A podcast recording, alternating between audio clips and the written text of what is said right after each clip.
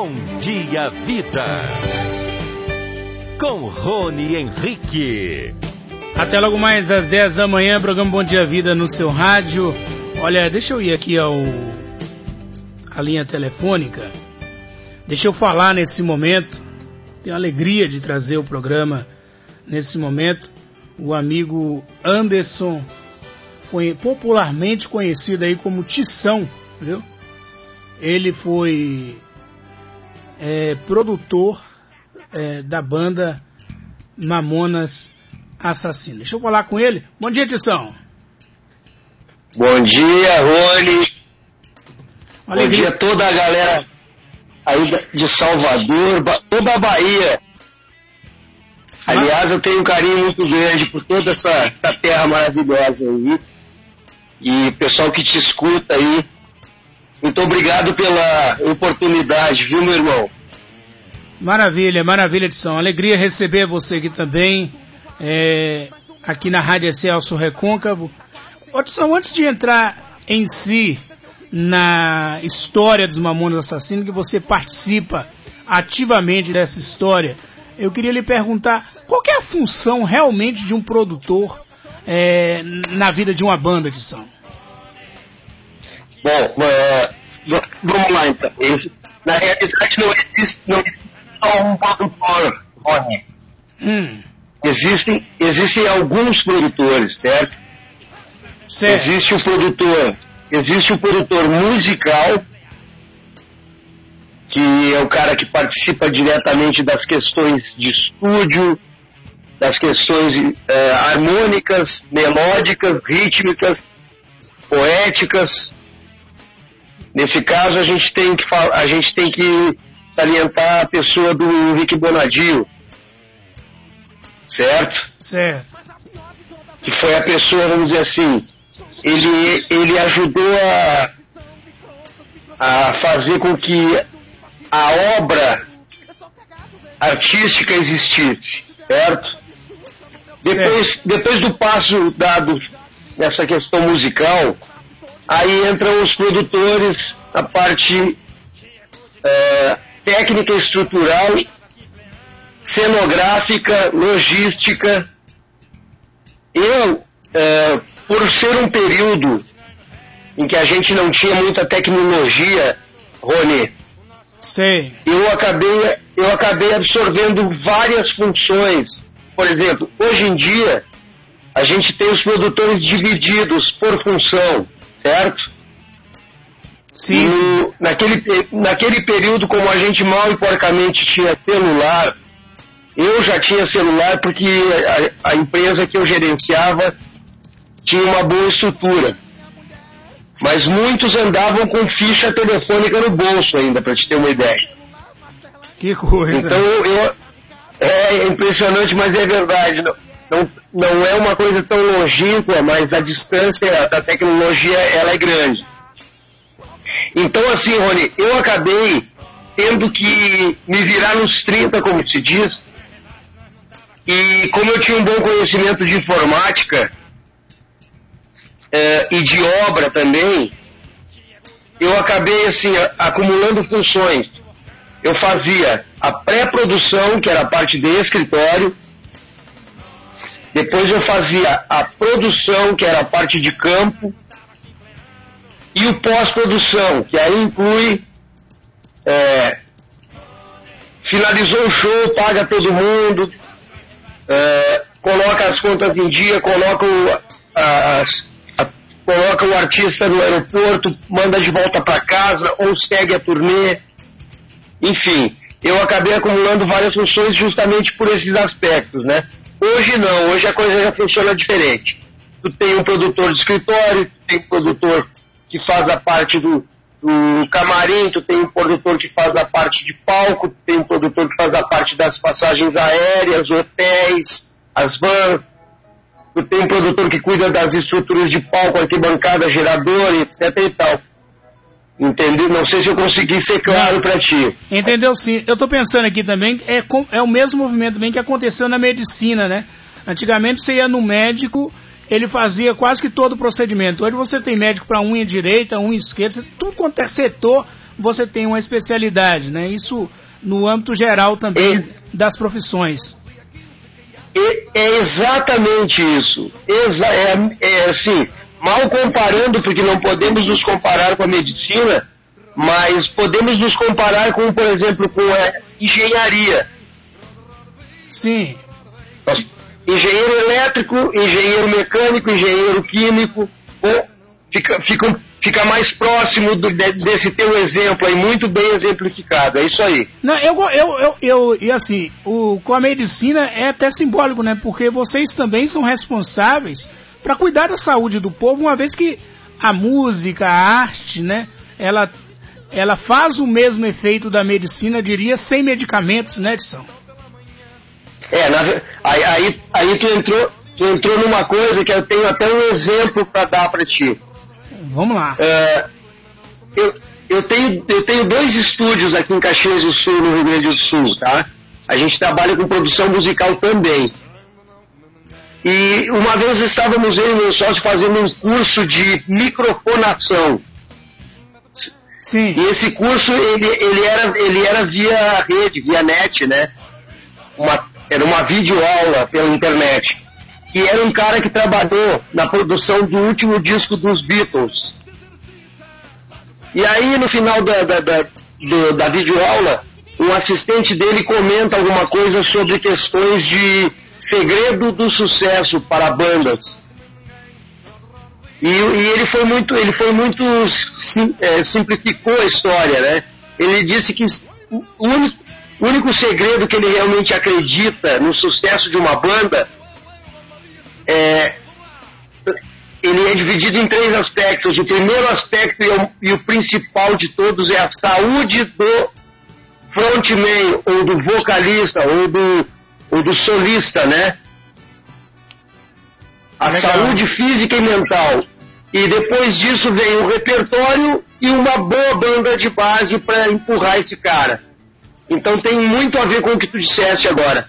É a, a questão da, da, da, da medicina, a saúde mental, espiritual e física. Príncipe, vamos pegar o nosso exemplo do- dos mamonas.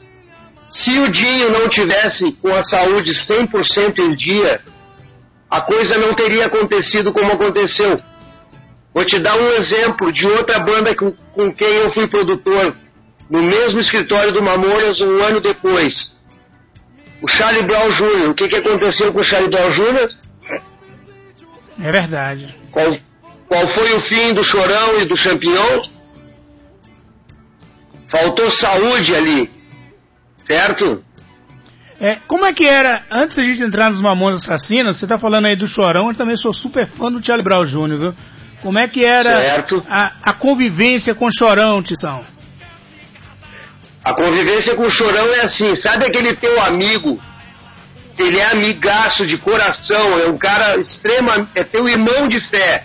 Só que ele extrapola, ele passa do ponto, ele, ele quando ele está sob um efeito de, de algum, alguma droga, alguma coisa que tire ele do centro, ele fica sem paciência com as pessoas com quem ele não deve ficar, ele cobra das pessoas coisas que ele não, não precisa cobrar, enfim, ele saía do rumo, por vezes, eu tive desentendimentos com ele em cima do palco, poucos minutos antes de começar um show, ou em festivais que a gente dirigia, que a- ele queria tocar por primeiro, mas a gente já tinha definido que a banda era a terceira, ele criava muito caso, mas era uma pessoa de um coração impressionante. Impressionante.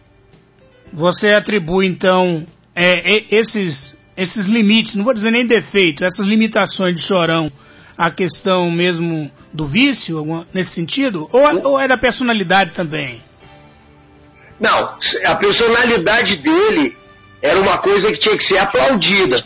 Aplaudida.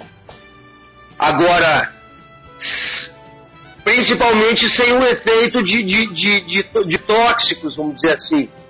Porque quando ele estava sob efeito de tóxicos, ele se tornava uma pessoa, por vezes, até inconsequente, né? É tanto o fim que levou, né, infelizmente. Ô, ô Chorão, Foi uma, diga. a, a, a inconsequência maior do chorão foi o que levou ele ao fim dele, a falta de saúde mental, espiritual e, consequentemente, falta de saúde física. Verdade, um, e um grande artista, né, Tição? Nossa, uh, ele, ele, ele, veio, ele veio, assim como os Mamonas, para contar uma história, e ele contou muito bem a história. Pronto.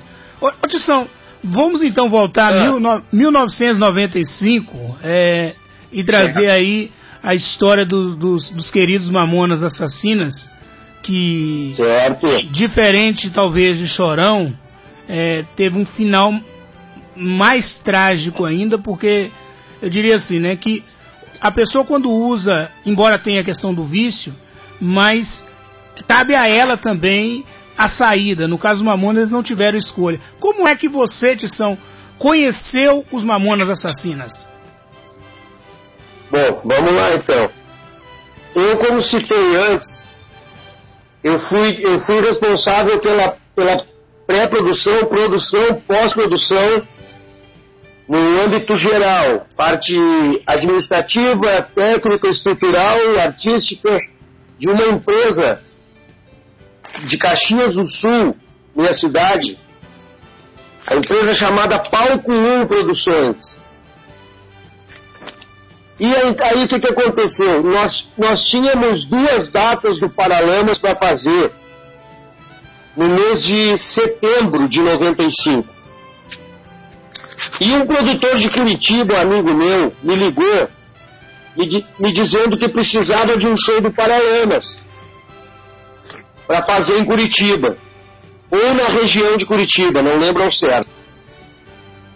E aí acabou que eu conversando com ele, a gente já estava sabendo que os Mamonas estavam é, já em turnê e estavam acontecendo já, né?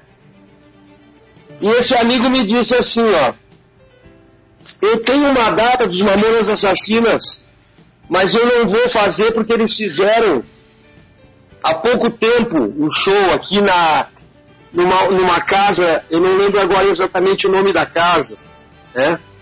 Eu estou procurando no meu relatório, na minha listagem de shows aqui. Aqui, ó. Dia 16 do 9, eles fizeram uma casa chamada Chácara Babilônia. Certo? Sim. Em, Curi em, em Curitiba. E esse meu amigo, como a banda recém estava começando, ele, ele me fez a proposta de trocar uma data do Paralamas por uma data do Mamonas eu conversei com o meu diretor e a gente analisou a situação e achou por bem fazer essa, essa troca, né? Sim. Só que, Rony. Nesse, nesse período, nesse período, o, a gente entrou em contato com o Sami, que era o empresário, para fazer a troca das datas, né?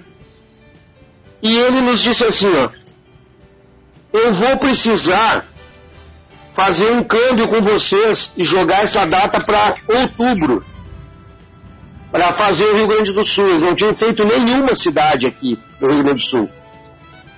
E aí nós fomos negociando e até para a gente foi melhor, porque nesse um mês que passou, a banda explodiu de uma maneira absurda.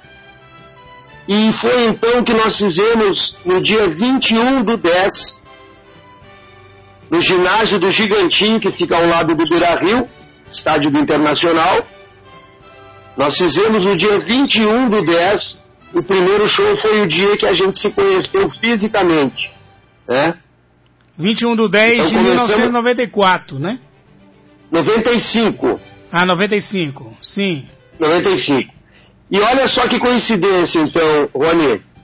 Eu estava produzindo o Skull Rock de Blumenau, Santa Catarina, tá? Sim. E o, o diretor do Skull Rock ficou sabendo que nós tínhamos o Mamonas para fazer em Porto Alegre no dia 21 do 10. E eu, eu havia estado em Blumenau para fazendo o show do, se não me engano, do Paralamas na semana anterior ou 15 dias antes. Aí ele me perguntou qual a possibilidade de fazer eh, no dia 22 do 10. Blumenau às três da tarde.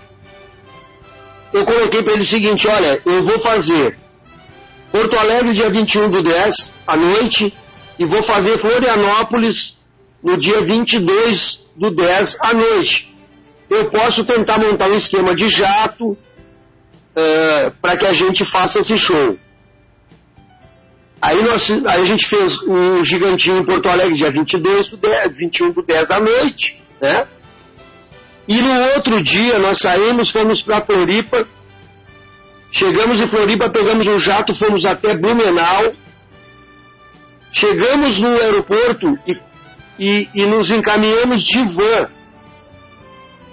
Do aeroporto até a prainha, que era o local do show do Skull Rock.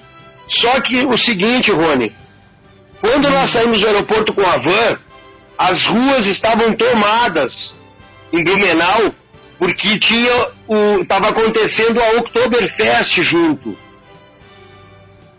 No mesmo junto com o Skull Rock.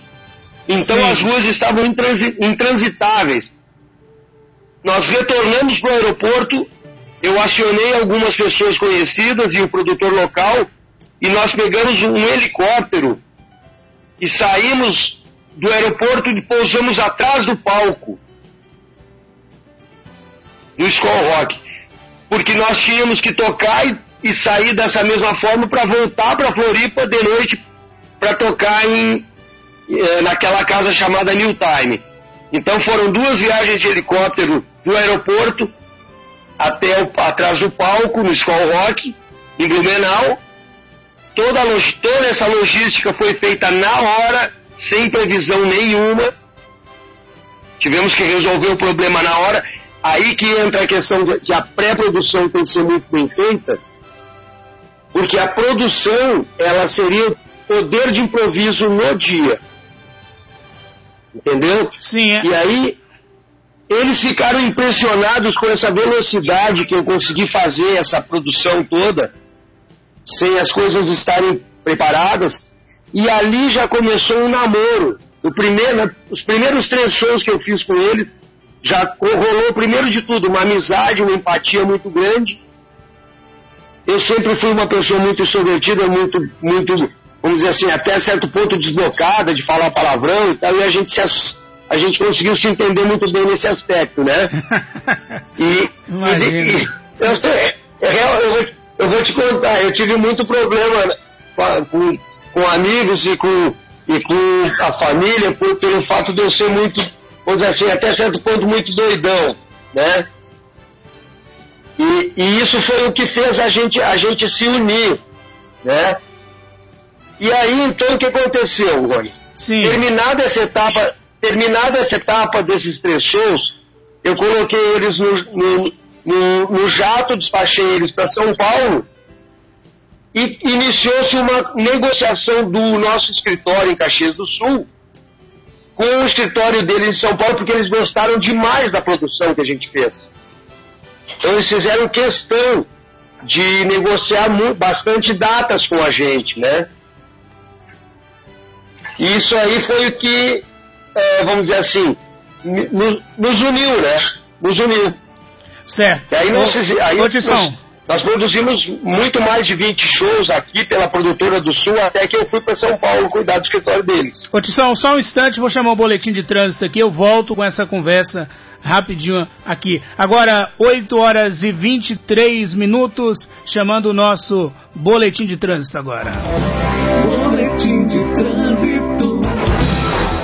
Chega pra cá mais uma vez, Ives Macedo. Olha, Rony, o motorista que está em Sapeaçu e quer chegar em Cruz das Almas, a BR-101 nesse trecho apresenta boa fluidez e o motorista não vai encontrar dificuldades. No acesso à cidade de Cruz das Almas, as avenidas Getúlio Vargas e Alberto Passos também estão com trânsito livre. Se você sai de Cruz das Almas e vai para Governador Mangabeira, a movimentação começa a aumentar, mas ainda não tem congestionamento. Um bom caminho depende de todos. E você, como você vai? CCR, viva seu caminho. É com você, Rony.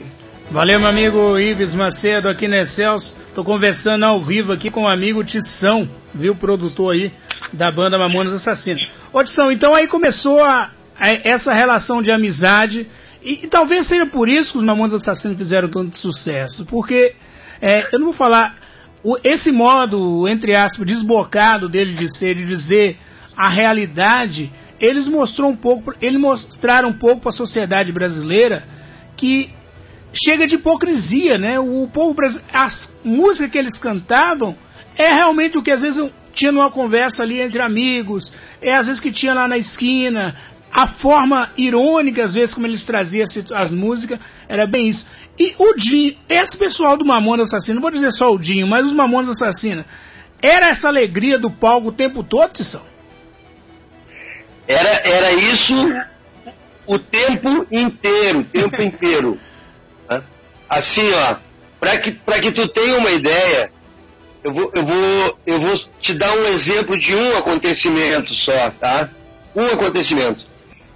É, e, e, aí vai, nós vamos voltar para Curitiba. Nós, nós fizemos é, duas datas em Curitiba, numa casa chamada Coração Melão no mês de dezembro. Eu estou procurando aqui para te dizer exatamente a data aqui no, na, minha, na minha agenda aqui. Fizemos a Coração Melão. E aí o que aconteceu? É, como eram duas datas na mesma casa, tu acaba. Tá aqui, ó, Coração Melão. 17 e 18 do 11. Certo? Sim.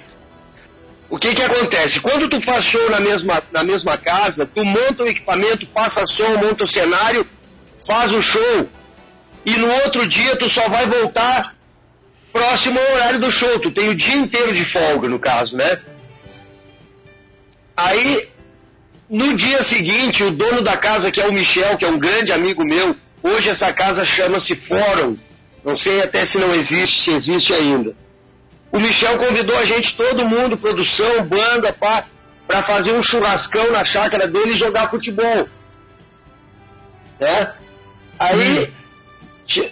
reuni a galera no hotel depois do show, do primeiro show, e falei, ó galera, amanhã todo mundo, 10 horas no saguão, nós vamos pegar, a gente vai pegar a van, nós vamos para a chácara do Michel, temos um churrasco com futebol, até lá por umas 5 da tarde, depois a gente volta, se apronta para ir pro show de novo. Aí, Rony. Eles toparam na hora. Peço... Não, tudo certo. A melhor coisa do mundo, né, cara? Imagina. Aí, olha só. Chegando. Nove e meia da manhã, cheguei na recepção, já comecei a chamar todo mundo nos apartamentos, ligar para todo mundo. O Dinho me liga e, diz, e o Dinho me fala assim, ó, ô Tição, sobe aqui no meu apartamento, faz favor. eu subi lá e ele, e ele me falou assim, ó, bah, cara, essa minha chuteira aqui, ó, tá me apertando o pé. Ele, ele, a, eles tinham um patrocínio da Mizuno, né?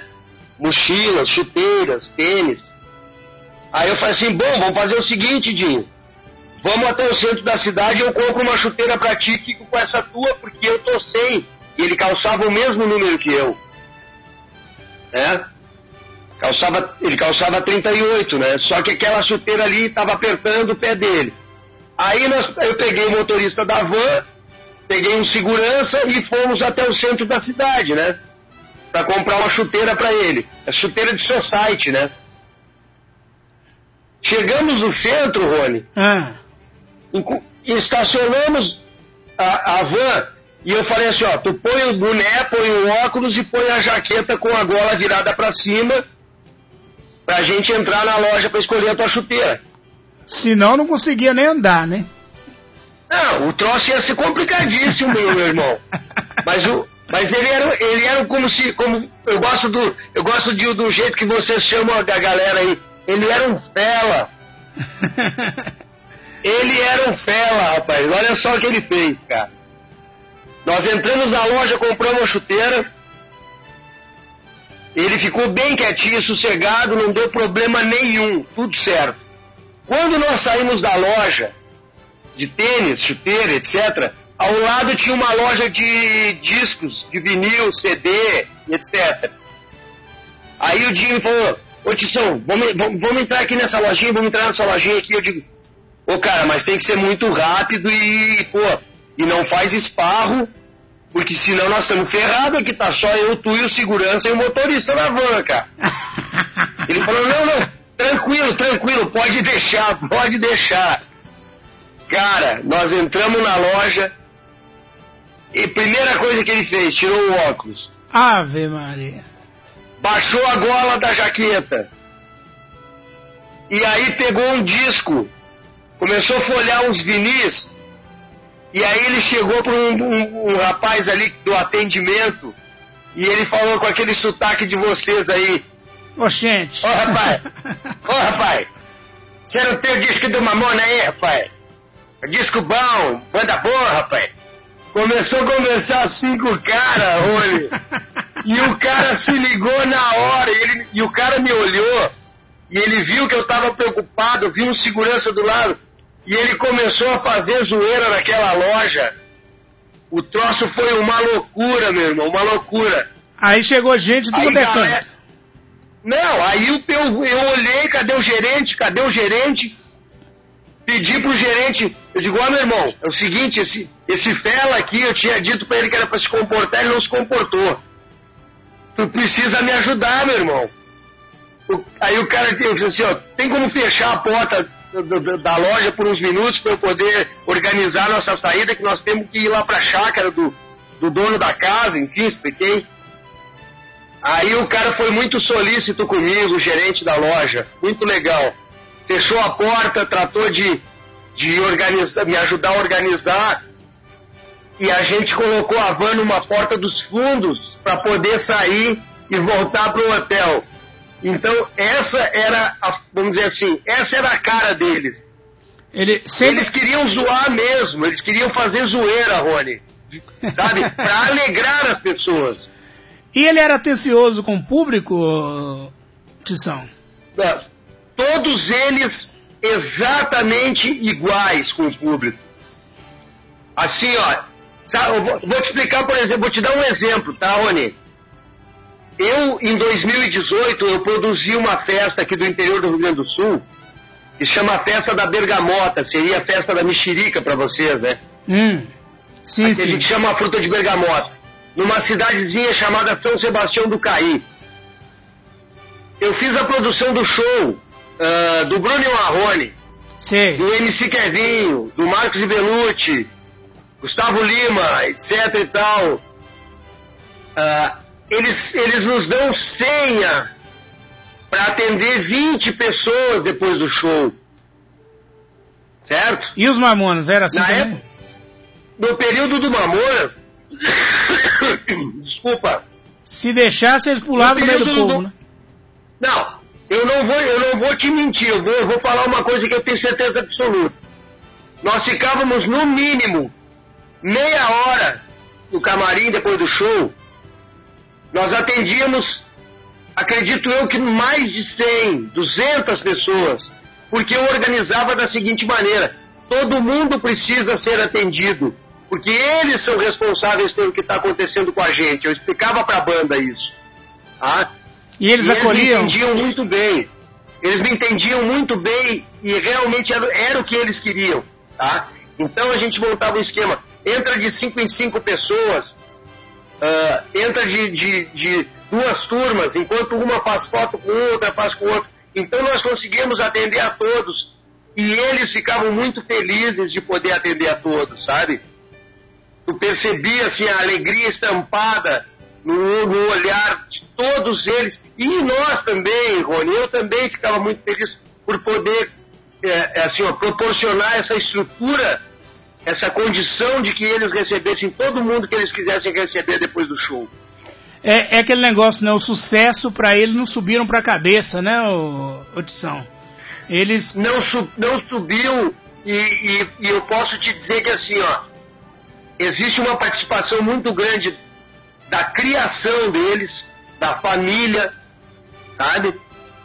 Ah, de ter encontrado produtores da estrada profissionais que tinham a mesma linha de raciocínio, a mesma criação deles, né? Então, assim, a gente tinha uma, uma visão muito eh, igualitária em relação à questão sentimental do fã, daquela pessoa que queria estar contigo por dois segundos, sabe? Tá certo. Olha, 8 horas e 34 minutos, eu converso nesse momento, você que está ligando seu rádio agora, com o Tição, ele que foi é, produtor dos Mamonas Assassinos, vamos revendo essa história. Ô, ô Tição, é, conta para mim sobre a situação, né? A gente, não, não, é, a gente lembra com tanta alegria da história, né, que às vezes a gente nem acredita no que, na tragédia que aconteceu. É, me conta, conta pra gente, Tição, como foi os bastidores do show de Brasília até quando você ficou sabendo né, do trágico acidente envolvendo os Mamonas Assassinas. Eu, eu vendo um vídeo seu, você falou assim que em um dia você tinha que preparar um dos maiores shows dos Mamonas Assassinos, que foi em Brasília. No outro dia, a tragédia da vida, você teve que preparar um, um dos maiores velórios que aconteceu no Brasil, mais comovente com certeza. Como é que foi isso para você, Tição? Bom, Rony, não, não, não, eu não vou fugir da, da realidade espiritual e sentimental. Isso aí já me, me causa nó na garganta, mas eu tenho que superar a cada dia, né? Eu preciso superar a cada dia isso aí. E esse dia de Brasília ele foi um dia muito diferente. É, ele, foi, ele, ele foi inusitado, tá? É, eu, eu, fui para Brasília com dois dias de antecedência para montar toda a estrutura no estádio, porque show de estádio não é fácil de montar, né? Foi no Mané Garrincha, não é isso? Mané Garrincha, Mané Garrincha. Sim. Olha só. É, eu, vou, eu vou te contar do camarim para frente, antes do show. Sim, vamos lá. Aconteceram muitos detalhes antes, mas eu vou deixar, eu vou te contar o, assim, bom, resumidamente do camarim para frente. Nos reunimos no camarim enquanto o Baba Cósmica já estava no palco tocando, que era a banda de abertura, né? Uh, nos reunimos para fazer aquela oração, aquele grito de guerra, né? Fizemos tudo certinho e começou a bagunça de jogar fruta, quem que era o mais bagunceiro? Era o, era o Dinho mesmo ou era todo era mundo? O Sa ó, Sa Samuel, Samuel era uma praga, cara. Samuel, Samuel era uma praga. Sabe aqueles bichos carpinteiros? Cupim. Samuel era um bicho carpinteiro. O Dinho, o Dinho, o Dinho era, era o capeta vestido de gente, mas o Samuel era o bicho carpinteiro, tá? Continua, Edson. O Bento, era, o Bento era muito sarcástico, assim, ele tinha um, sar, um sarcasmo é, ingênuo. Tu percebia que ele sabia o que ele estava fazendo, o nível de maldade e o nível de, de, sacanagem, ele tinha a dosagem certa. O Sérgio era o malandrão, o bonitão das, das garotas, o mais galã, né? Ah. E o, e o Júlio, o Júlio ele era, vou dizer assim, o filtro de tudo isso. Era o mais comportado. Ele se, preocupa, ele se preocupava com todas as questões de, da palhaçada, mas ele era preocupado com a questão musical pra caramba, entendeu? Sim, você falou Olha que tudo, tudo, foi diferente nesse dia. Foi, foi. Então o que que acontece? Come, terminamos, terminamos a oração, demos o grito de guerra, e aí começou a brincadeira, um jogar fruta no outro, papapá, papapá, e o Dinho foi para um canto do, do, do, do, Era um vestiário lá do estádio, eu montei o camarim, né? O Dinho ficou num canto assim, sentado, Rony, e aquilo me causou curiosidade e preocupação, tá? Porque a gente se conhecia como irmão, todos nós, a gente já tinha um convívio, a gente, na verdade, nós nos conhecíamos de outras vidas, isso é certo. Sim. Então, e, e, e, gerou uma intimidade muito rápida e muito verdadeira entre a gente. E tu conseguia identificar algumas coisas, sabe? No olhar da pessoa, no semblante da pessoa. E eu observei o Dinho muito, vamos dizer assim, ó, cabisbaixo, mas não é um cabisbaixo de, de cansados ou de doente. Era um misto de cansado, doente e preocupado. Você acha que. Alguma coisa. Você alguma acha... coisa incomodava. Sim, sim. E aí, eu me dirigi para ele e falei: E aí, seu louco? vamos fazer uma zoeira aí, cara, tu tá ruim, tá doente, tá gripado. Ele falou, Tisson, eu tô um pouco cansadão só, é, meio resfriado. Daí eu olhei e digo, ah, mas tu, tu, tá meio, tu tá meio baixo astral, né, louco? Vamos, vamos, vamos levantar esse astral aí. Ele deu uma risadinha sem graça, cara. E continuou ali, brincou um pouquinho, mas não, não, não acelerou, entendeu? Certo. Eu, eu não, eu não, vamos dizer assim, eu não foquei mais naquilo ali, porque a gente tinha que sair dali caminhando, daquele vestiário até o palco, que a distância era um pouquinho grande. E nós já tínhamos que subir no palco e, e detonar, né? Não tinha para onde correr. Aí fomos pro palco. Em determinado momento, como eu havia assumido a produção geral deles no escritório de São Paulo, eu ia ter que cuidar de muitas coisas, uh, Rony, que não, que não fosse só a produção de, de escritório, logística, estrutura. Eu ia ter que cuidar também da questão do visual deles, a partir daquele momento. Cabelo, roupa, eu ia cuidar do geral da produção. E eu observei, assim, durante o show, que é, a gente ia precisar dar um talento na questão do visual. Eu vi que os cabelos já não estavam assim tão 100%, que a gente estava em fim de turnê, né? Então, bah, digo, bah, vai ter que pintar cabelo, vai ter que arrumar, papapá, enfim. E fiquei focando nessas coisas, entendeu? Nesses detalhes. Bom, aí o show, o show finaliza, última música, o Dinho corre, desce a escada e vai pro meio da galera. na, Sim. na barricada que estava montada na, na parte de baixo do palco. Eu e os seguranças ficamos na volta dele. Ele terminou de cantar, me entregou o microfone sem fio. Eu coloquei o microfone sem fio no bolso e corremos de volta pro palco, né? Ele se juntou com a galera em cima do palco, se despediram e desceram para a van. Nós não atendemos praticamente ninguém ali. A, a van encostou do lado do palco já para ir direto para o aeroporto. A gente nem voltou pro camarim, né? Isso também Aí- foi diferente, né? É, foi uma situação diferenciada porque tinha horário pro voo, né? Sim, sim. Então o que, que aconteceu? Ah, eles entraram na van, Rony, e o Dinho sentou exatamente atrás do motorista. Né? Da- era uma besta, eu não me lembro a cor. Talvez um verde musgo ou um cinza, um chumbo escuro, não lembro.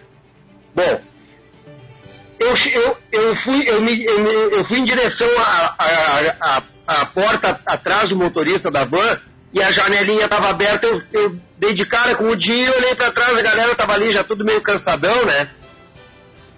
E eu falei para eles assim: ó, ô galera, quem sabe a gente fica aí, porque eu combinei com o gerente do hotel para ele nos ceder a boate do hotel para a gente fazer uma festa, já que nós estamos encerrando a turnê do Brasil.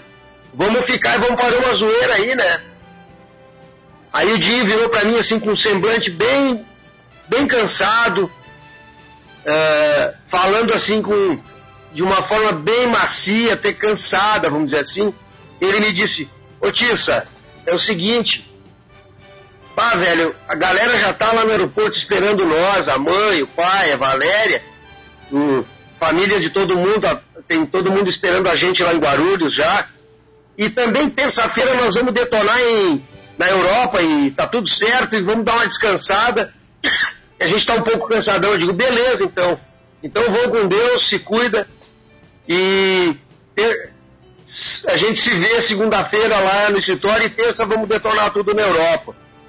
E aquela van partiu e eu voltei pro palco. Voltei pro palco para ajudar a desmontar, finalizar, né? E o primo do Dinho, que era o Shuri, que era a Hold, tava no palco. Eu falei, pô, seu louco, o que, que tu tá fazendo aqui, cara? Tu tem que, tu tem que ir pegar o voo junto com os guri. Ele, não, tá, pá, digo, não, não. Cara, tu tem que ir, tua, tua mochila já tá lá, tuas coisas estão tudo lá. Porque ele, ele ia voar no jato de volta, né? Sim, sim. Aí peguei, o- peguei um carro de produção que estava à minha disposição, era um Ômega antigão, azul noite. tinha um motorista à disposição sempre, né, pra gente poder se locomover na cidade e tudo. Coloquei o Shuri dentro do carro e pedi pro motora, por favor, acelera pro aeroporto que esse rapaz precisa pegar o voo. E o Shuri acabou conseguindo pegar o voo como era para como o destino havia traçado, Rony. Sim, sim. Aí o que, que acontece? Terminou tudo, pá, fui pro hotel. Hum. Cheguei no hotel. Nisso você já tinha despachado a banda para o aeroporto, né? Despachei a banda para o aeroporto, finalizei as coisas de palco, fomos para o hotel. Né? Sim, sim. Chegamos, chegamos no hotel, nos reunimos no apartamento de, da- de, uma, de uma pessoa da produção para tomar umas caipiras, comemorar, fazer uma festa, né, Rony? Sim, sim. Aí, quando a gente estava lá, daqui a pouco bateram na porta do apartamento, no terceiro andar, eu me lembro. Eu estava, eu estava hospedado no quinto andar, mas eu, desci para o terceiro andar do Hotel São Marco, lá de, de Brasília. De Brasília. Isso. Aí, nós estávamos ali no apartamento, galera de produção, tomando uma caipira, conversando, daqui a pouco tocaram, bateu na porta. Era um dos meus assistentes de produção, o Benê. O Benê, inclusive, foi bailarino do Beto Barbosa. Olha Ah. só.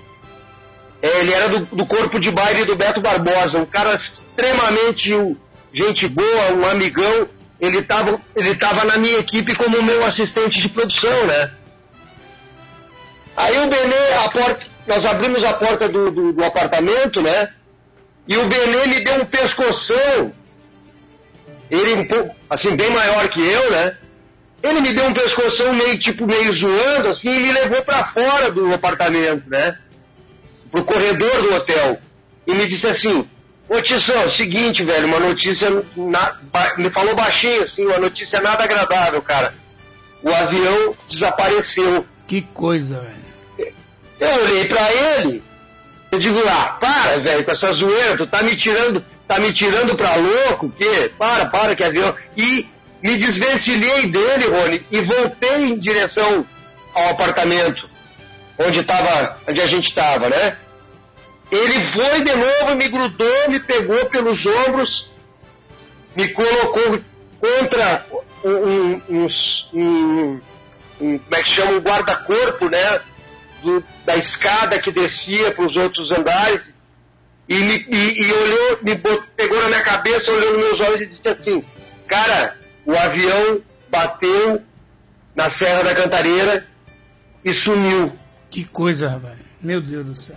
Quando ele me disse isso, Rony, a primeira imagem que veio para mim, porque eu voei muito de jato, não só com Mamonas, né? É, então, assim, tu, tu conhece o ambiente de dentro de um jato, né? É um ambiente, ele não é claustrofóbico por causa da, da, da pressurização, mas ele é um ambiente até certo ponto desconfortável para viagem longa, né? O que me veio em mente quando ele me disse que o avião havia batido na Serra da Cantareira, eu imaginei um Fusca com 10 pessoas dentro batendo a 100 por hora num muro de concreto. Deus é mais. Eu pensei, não sobra nada. E quando eu pensei nisso, aí já, aí já eu desabei. Quando me, me veio esse. Aí eu desabei, eu, eu, eu perdi um pouco do rumo, Eu imagino. né? Você contando hoje, a gente consegue ficar arrepiado ainda com a situação. Mas continue, amigo. Então, é. é, é, eu, eu, eu, lembro, eu lembro do. E eu consigo lembrar do que eu senti, Rony. Tô percebendo, Entendeu? sente isso. Eu consigo. É difícil pra caramba, velho. 25 anos, né, velho? Parece que foi ontem, né, Otição? É, eu tô agora mesmo. Agora mesmo eu tô na escada ali, no corrimão, cara. Com o Benê na minha frente, entendeu? Não é fácil, mas vamos lá, vamos lá. Vamos lá. Aí, aí, meu brother, eu eu voltei no apartamento e fiquei sem saber muito o que fazer, mas ao mesmo tempo eu pensei, numa peraí, cara, eu sou o responsável aqui em Brasília por todo mundo. Entendeu?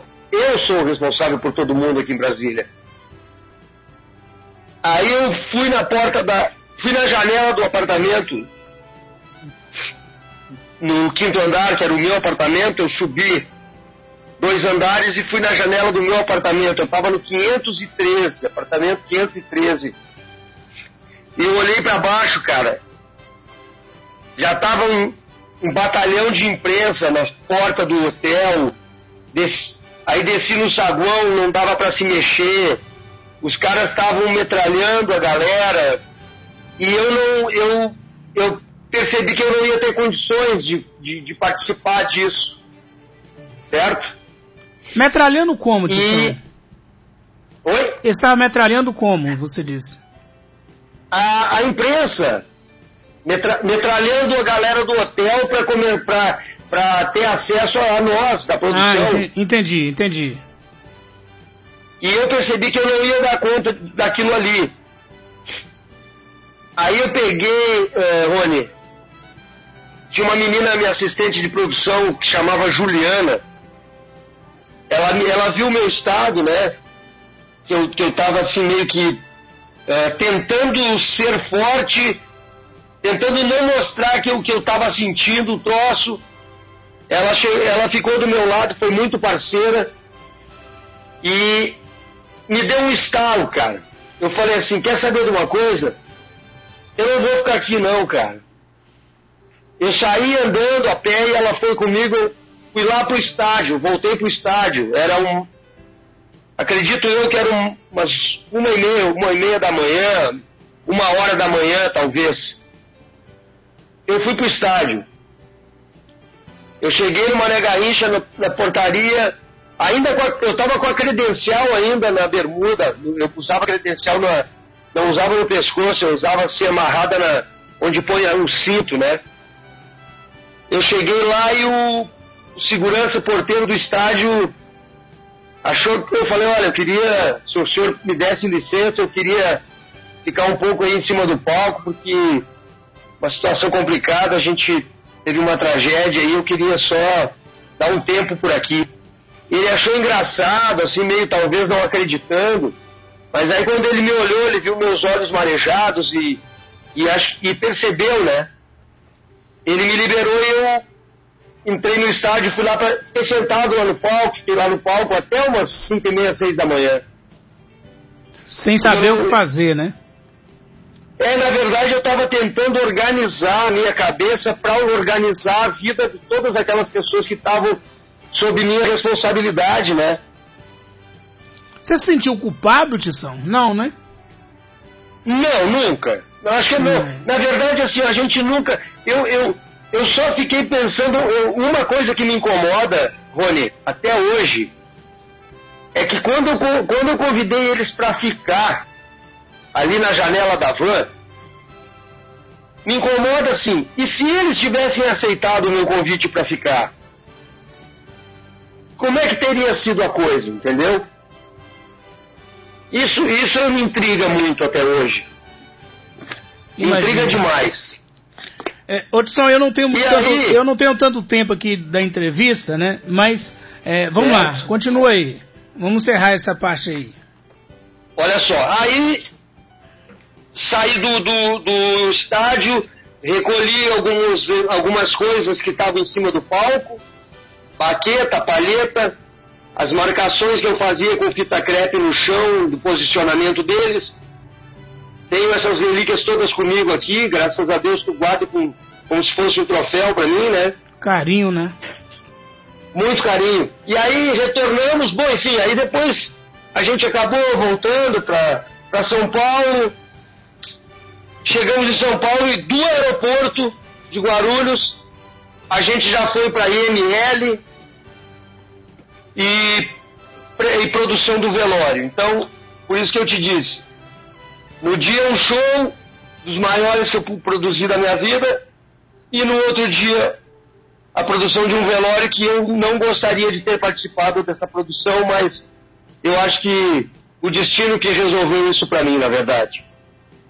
Oh, oh, é, é, muito forte ouvir tudo isso, embora seja 25 anos, para quem foi é, fã dos Mamonas Assassinas, é, fã da banda, ouvir esse depoimento realmente para gente é, é, um presente, mas é algo muito triste de ser lembrado desse fato. Ô, ô Tição, você que estava na produção deles, né? Eles já estavam preparando já o segundo CD, é isso? Sim, a gente já estava trabalhando. Uh, já tinha uma música, uma música que foi feita uma, uma, releitura, uma, que é a Pelados em Santos, Rony. Ela, ela foi regravada como Desnudos em Cancún, em espanhol. Ah, que legal! Tá? E ela já estava tocando na Europa, na Espanha, em todos os países lá. Por isso que nós estávamos indo para a Europa na, na, na, semana seguinte ao, ao acidente. Você tem essa Porque música? Já estava tocando a, a, as rádios da Europa, da Espanha, Portugal. O Roda Roda Vira lá em Portugal já estava estouradaço também. E a, e a Desnudos em Cancún, tu, se tu procurar na, na, internet, tu vai, tu vai achar a versão Desnudos em Cancún, Pelados em Santos em espanhol. Hum. E, e assim, a, eu tenho uma versão da. uma paródia da I Want to Break Free do Queen que eu havia feito e que eles cantam inclusive no MTV na estrada, se tu assistir, essa versão, essa paródia, a Want to Break Free é a, a, a, a noite do refri, a Want to Refri. Ah, eu eles, quero um refri, tá, tá certo. E, e, e, essa música minha estaria no segundo CD também. Então a minha ligação com eles já ia, ia, ia entrar na questão também de estúdio musical, porque eu tinha muitas paródias e músicas. De, eu fazia muita palhaçada com música. Isso aí foi o que nos, nos uniu muito também, né? Imagino. Otição, para mim é uma alegria falar contigo nessa manhã. É bom estreitar essa amizade, bom ouvir essa história, né? Por mais que seja triste, mas é uma forma também de deixar é, vivo na memória, né? É, parabenizar você e, e, agradecer você por esse carinho com os Mamonas, porque assim, a gente percebe com 25 anos já de, de distância e você conta pra gente como se tudo tivesse acontecido ontem, né? Um dia anterior. Exatamente. E, e a gente consegue, eu ouvindo, eu que fui muito fã dos Mamonas, eu falava com você no, no privado que quando eles tocaram em Patinga, eu ainda era moleque, menino, e, e não certo. tinha dinheiro para adentrar no show ali no Ipatingão, mas eu ficava ali do lado de fora torcendo, mas era o impacto geral. E assim, até hoje, no meu carro eu ainda tenho as músicas dos Mamonas, vira e mexe, tô tocando Mamonas também, porque para mim, é, respeitando todos os outros artistas, é a maior banda que eu já vi tocar nesse país, né, com sucesso tão grande, com a alegria que for. Então, muito obrigado, viu, Tição? É, vamos marcar outras conversas, percebi que você tem, é, já produziu muitas bandas, né, inclusive o, o Charlie Brown Jr. e tudo mais, pra gente bater um papo aqui sobre essas bandas, é uma forma também da gente homenagear esses grandes artistas, Tição. Com certeza. Ô, Rony. Diga, querido. É, eu, eu tenho que agradecer é, a Deus, agradecer aos Mamonas especialmente, porque eu estou conhecendo pessoas, trocando ideia, alimentando a imaginação de pessoas através do que eu vivi com eles. Então eu tenho que agradecer muito a Deus por ter me colocado no caminho e eles no meu caminho agradecer a ti por, por oh, ser fã, agradeço, porque os fãs, os fãs são as pessoas mais importantes. Isso eu sempre disse para eles. Os fãs são mais importantes que tudo. Agradecer os teus ouvintes aí. Te dar os parabéns, cara, pela iniciativa de. Tu vê, num sábado de manhã, tu faz um programa inusitado, diferenciado. Teus fãs aí devem estar te aplaudindo. E é Obrigado. é muito mais que merecido, sabe? Muito mais que merecido. E eu estou à disposição para ti aí, ó. Se, se, a, a, gente agora, nós somos amigos já, isso é por certo. Fé em tá? Deus, por fé em Deus, querido. A, o, o, cara lá de cima já botou a mão em cima e já disse, ó, vocês dois aí, ó, pode passar 10 anos, você no dia que vocês se encontrarem, vocês vão estar juntos. Com fé em então, Deus. Então assim, ó, nós vamos conversando para estreitar a nossa, a nossa, vamos dizer assim, uh, a nossa relação de parceria, porque eu, eu tenho eu tenho prazer de, de, de, de, de alimentar assim a informação as pessoas que gostam mesmo de saber. Outras turnês, outros artistas, depois eu vou te passar uma relação pelo WhatsApp de algumas coisas que talvez seja interessante a gente falar. E tu pode ficar à vontade, meu irmão. Que eu puder ajudar, vai ser sempre um prazer, coração aberto e agradecido ao extremo por tu ter me dado essa oportunidade aí. Rapaz, você, você nos presenteou nessa manhã. É, eu estou dizendo isso com muita tranquilidade. E aí eu entendi porque a gente era tão fã dos Mamonas e porque o sucesso é tão grande. Colocou pessoas certas na hora certa na vida deles. Um abraço, Tição. A gente se fala, querido. Deus abençoe. Muito obrigado, mano velho. Valeu. Valeu. Valeu. Tá aí que alegria, viu? Fazer essa entrevista. Hum, o ouvinte que acompanhou a entrevista com o Tição aí viu que. Né, do repertório do cara, né? Produtor dos Mamonas, produtores também da banda é, Paralama do Sucesso, é, o próprio Charlie Brown Jr. E Deus vai nos dando esses presentes, né? Eu não precisei nem falar, ele mesmo disse aí, né? Do presente que é para ele, né? Que foi para ele falar com a gente aqui nessa manhã.